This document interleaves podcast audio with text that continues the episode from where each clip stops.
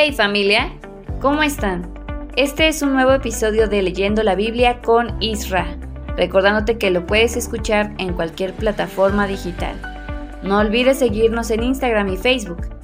Gracias por escuchar nuestro podcast. Bendiciones.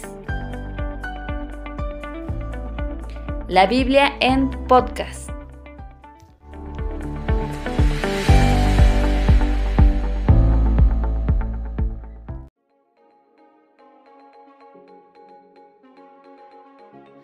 Hey, ¿qué tal? ¿Cómo estás? Muy buenos días, muy buenas tardes, muy buenas noches. Hoy es sábado 9 de septiembre de 2023. Es nuestra última lectura de esta semana. Recuerda que estamos leyendo el libro de Levítico. Así que abre tu Biblia en Levítico 25 y vamos a seguir con esta lectura. Dice así. El descanso del séptimo año. En el monte Sinaí, Dios ordenó a Moisés que les diera a los israelitas las siguientes instrucciones.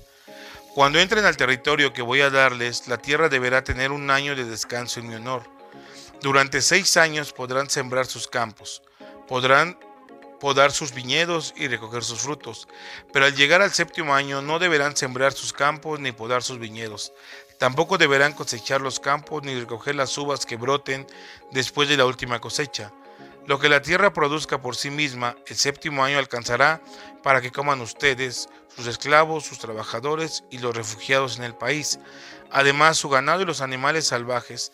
Así la tierra gozará de un año completo de descanso, en mi honor, el año de liberación. Además, deberá multiplicar siete años por siete, lo cual dará 49. 49 años, y el año siguiente, es decir, el 50, será declarado año de la liberación. En el día 10 del mes de Tanim de ese año, que es el día del perdón, harán sonar por todo el país la trompeta y anunciarán la libertad para todos los habitantes del país. En ese año los que hayan perdido su propiedad podrán recobrarla y los esclavos quedarán en libertad de volver a sus familias.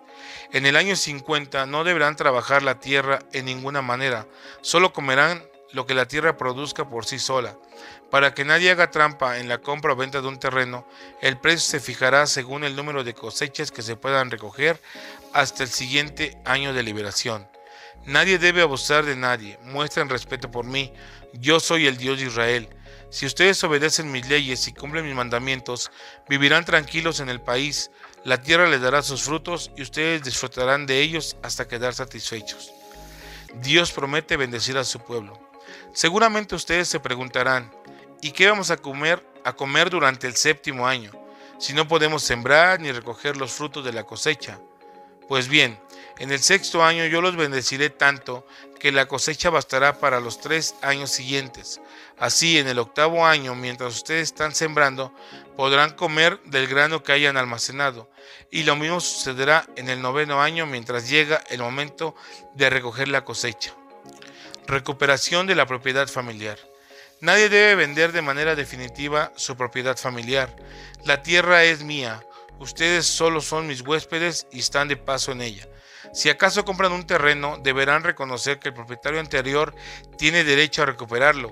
Si algún israelita queda en la miseria y se ve obligado a vender su propiedad, su pariente más cercano tiene el derecho de recuperarla por él, para que la propiedad vuelva a sus manos. Si no tiene ningún pariente cercano y y puede conseguir por sí mismo el dinero para recuperarla, deberá contar cuántas cosechas faltan hasta el siguiente año de liberación y este será el precio que debe pagar. Si el que vendió no tiene dinero suficiente para recuperar su propiedad, el que compró seguirá siendo el dueño de la propiedad hasta el año de liberación. En ese año la propiedad quedará liberada y el dueño original la recuperará. Recuperación de una casa.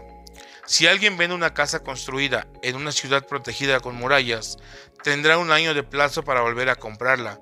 Si en ese plazo no logra recuperarla, la casa no le será devuelta en el año de liberación, sino que pasará a ser propiedad permanente del comprador y de sus descendientes.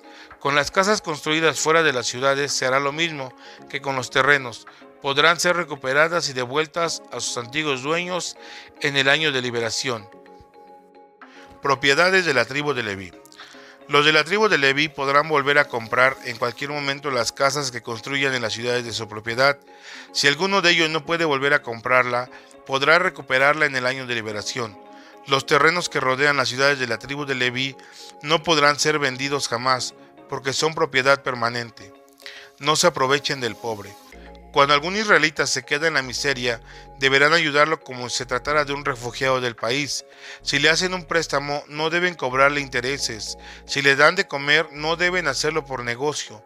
Muestren respeto por mí y déjenlo vivir entre ustedes. Yo los saqué de Egipto para darles el país de Canaán y para hacer, para ser el Dios de ustedes. Yo soy el Dios de Israel. Los esclavos israelitas. Si algún israelita se queda en la miseria y para sobrevivir se vende como esclavo, no lo traten mal. Él estará al servicio de su amo en calidad de trabajador y de huésped, y trabajará para él solo hasta el año de liberación. En ese año quedará en libertad y junto con sus hijos podrá volver a vivir con sus parientes en su propio terreno.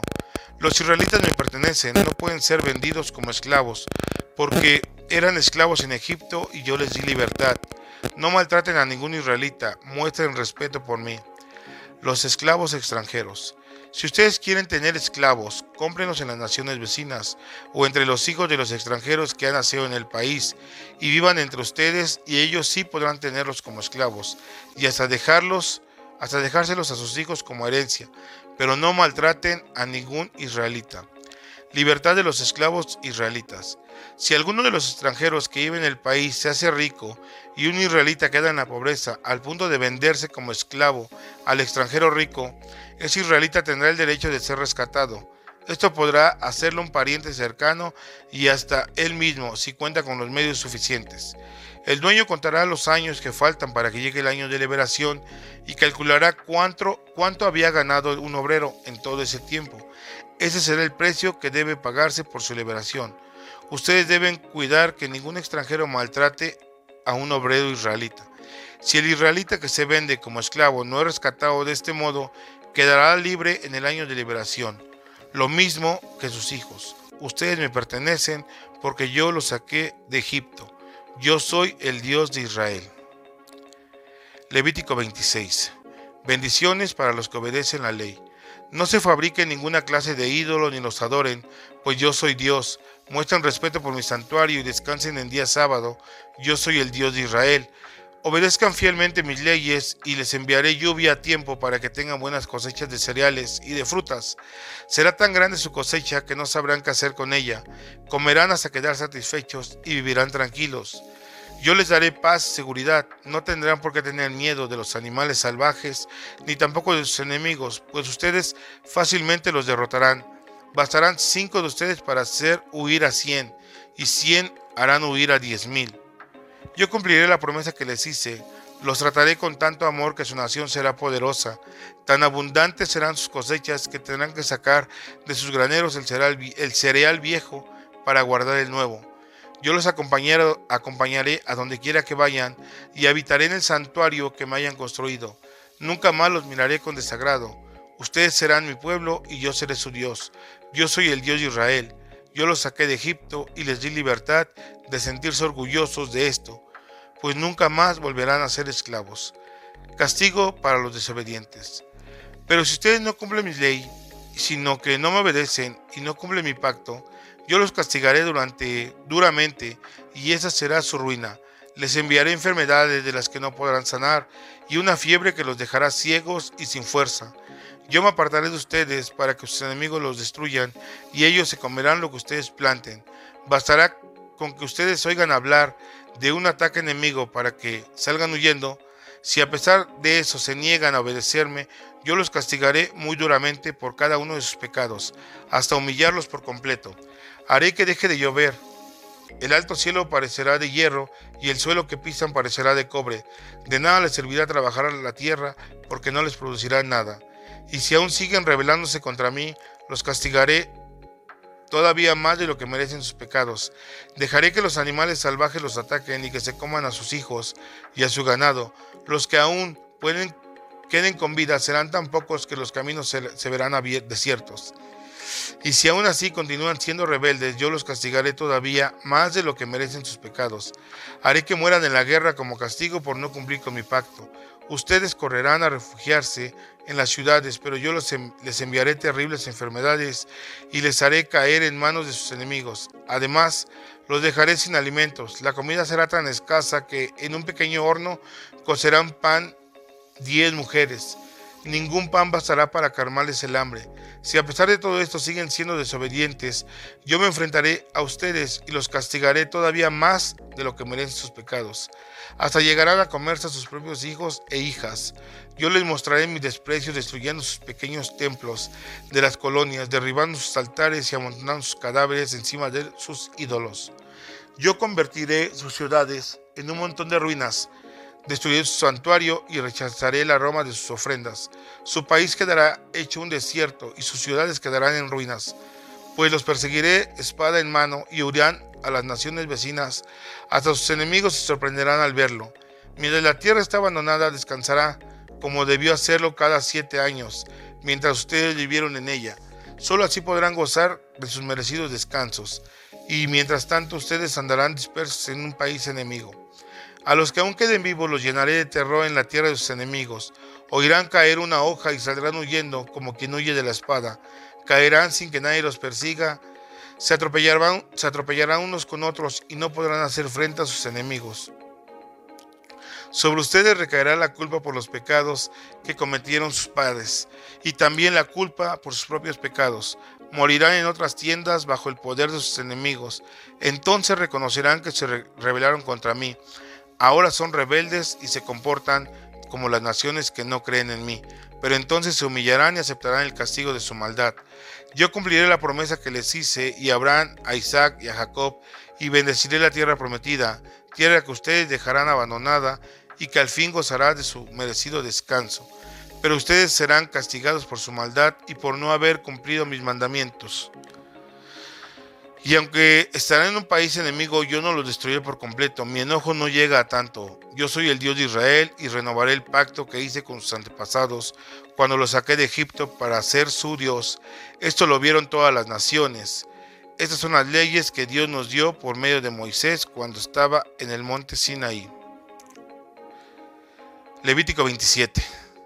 El rescate de personas que pertenecen a Dios. Dios ordenó a Moisés que les diera a los israelitas las siguientes instrucciones. Cuando, alguien quiera liberar a una persona que pertenece a Dios, deberá pagar las siguientes cantidades que están calculadas según la moneda de plata que se usa en el santuario. Por un varón de 20 a 60 años, 50 monedas. Por una mujer de la misma edad, 30 monedas. Por un varón de 5 a 20 años, 20 monedas. Por una mujer de la misma edad, 10 monedas por un niño de un mes a cinco años, cinco monedas. Por una niña de la misma edad, tres monedas. Por un varón de más de 60 años, 15 monedas. Y por una mujer de la misma edad, 10 monedas. Si la persona es demasiado pobre para pagar esa cantidad, podrá presentarse ante el sacerdote para que él le fije una cantidad menor que sí pueda pagar. El rescate de todo lo dedicado a Dios. Los animales que se hayan apartado como ofrenda especial para mí no podrán ser cambiados por otro animal, pues al cambiar un animal por otro, los dos animales quedan dedicados. En caso de que el animal que se haya separado esté dentro de la lista de animales impuros, se deberá llevar ante el sacerdote para que él lo ponga un precio. Ese precio no podrá ser cambiado, y en caso de que alguien quiera recuperar su animal, tendrá que, que pagar un 20% más. Si alguien me dedica una casa, el sacerdote la pondrá en precio. Ese precio no podrá ser cambiado y si alguien quiere recuperar su casa, tendrá que pagar un 20% más. Si alguien me dedica un terreno de su propiedad, su precio será se calculará según la cantidad de semilla que pueda sembrarse en él y se pagarán 50 monedas de plata por cada 220 kilos de semilla de cebada. Si esa persona me dedica el terreno en el año de liberación, el precio establecido no podrá ser cambiado una vez pasado ese año, el precio se establecerá según los años que falten para el próximo año de liberación. Si la persona que me dedicó el terreno quisiera rescatarlo, tendrá que pagar un 20% más del valor establecido, pero debe hacerlo antes de que el terreno sea vendido a otro, o de lo contrario no podrán recuperarlo. Cuando el terreno sea liberado en cada año de liberación, pasará a ser propiedad de los sacerdotes y pues, pues se trata de algo que me fue ofrecido de manera especial. Si alguien me dedica un terreno que no es de su propiedad familiar, sino que lo compró de otra persona, el sacerdote contará los años que faltan hasta el próximo año de liberación y ese mismo día la persona pagará el precio que el sacerdote establezca. Cuando llegue el año de liberación, el terreno volverá a ser propiedad de su verdadero dueño. Todos estos precios se calcularán según la moneda de plata que se usa en el santuario, la cual pesa 11 gramos. Casos especiales. Nadie podrá dedicar la primera cría de sus vacas o de sus ovejas porque de todos modos la primera cría me pertenece. Si el animal que se ofrece está en la lista de animales impuros, el dueño podrá rescatarlo. En ese caso deberá pagarse el precio establecido, más un 20% en caso de que no sea rescatado, podrá venderse en el precio fijado. No se podrá vender nada de lo que haya sido dedicado a mí, pues se trata de algo muy especial. Será como si esta ofrenda hubiera sido destruida. Esto vale también para las personas que están dedicadas a mi servicio. La décima parte de lo que produzcan los campos sembrados y los árboles frutales me pertenece. También me pertenece la décima parte de los ganados y de los rebaños. El que quiera recuperar algo de esa décima parte tendrá que pagar un 20% más del precio establecido. Nadie debe quedarse con los animales buenos y presentarme los animales malos. Si lo hacen, tanto los buenos como los malos serán míos y no podrán ser rescatados. Estos son los mandamientos que Dios le dio a Moisés en el monte Sinaí para los israelitas. Bueno, pues hemos terminado con esta lectura el libro de Levítico. Así que, pues se dan cuenta, el libro de Levítico es un libro muy, yo lo siento un poquito pesado porque es donde Dios da todas las leyes, todo cómo debe seguirse a pie y letra de lo que Él ordena. Y si no lo hacía en ese tiempo, era considerado pues muerte o expulsado del país.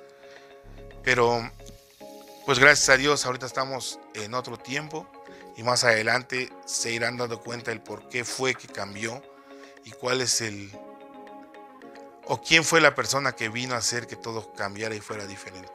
Por el momento voy a dejar con Alonda para que ella te lea el salmo correspondiente a este día. Dios te bendiga. Chao. Dios te bendiga. Pues em, continuamos con nuestra lectura del libro de Salmos. Hoy nos toca leer el capítulo número 39. Recuerda que nosotros estamos leyendo la traducción del lenguaje actual. La vida es corta, himno de David. Yo me había propuesto cuidar mi conducta y no pecar con mis palabras y hasta taparme la boca en presencia de gente malvada. Así que guardé silencio y no dije ni una sola palabra. Pero eso no me ayudó en nada, pues mi angustia era mayor. El corazón me ardía en el pecho. Mientras más pensaba en esto, más frustrado me sentía. Al fin abrí la boca y dije, Dios mío, hazme saber cuál será mi fin y cuánto tiempo me queda de vida. Hazme saber cuán corta es mi vida. Me has dado una vida muy breve, tan breve que no es nada para ti. Nadie dura más que un suspiro.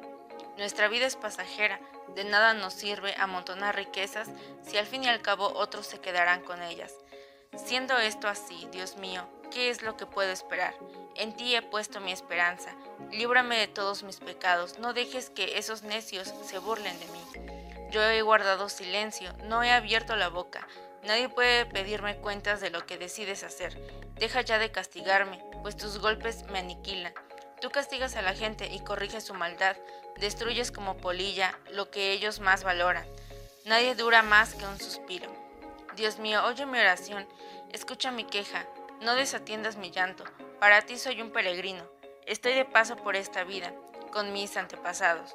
Ya no me mires así y antes de abandonar este mundo, dame un poco de alegría. Pues bueno, finalizamos una semana más, hemos concluido, gracias a Dios, eh, un episodio más en el que también hemos terminado ya de leer el libro de Levítico, también vamos a, a dar una introducción en otro episodio acerca del libro de números, que será el libro que continúa. Y pues bueno, yo creo que todos estamos eh, aprendiendo, estamos también escuchando de la palabra de Dios y ha sido de grande edificación a nuestras vidas, pero todavía nos falta mucho por recorrer, así que esperamos que la próxima semana que viene pues también eh, nos sigamos escuchando por acá, ya sabes, comparte este podcast, síguenos en todas nuestras redes sociales y nos escuchamos más adelante. Dios te bendiga. No olvides seguirnos en Instagram y Facebook. Gracias por escuchar nuestro podcast Bendiciones. La Biblia en podcast.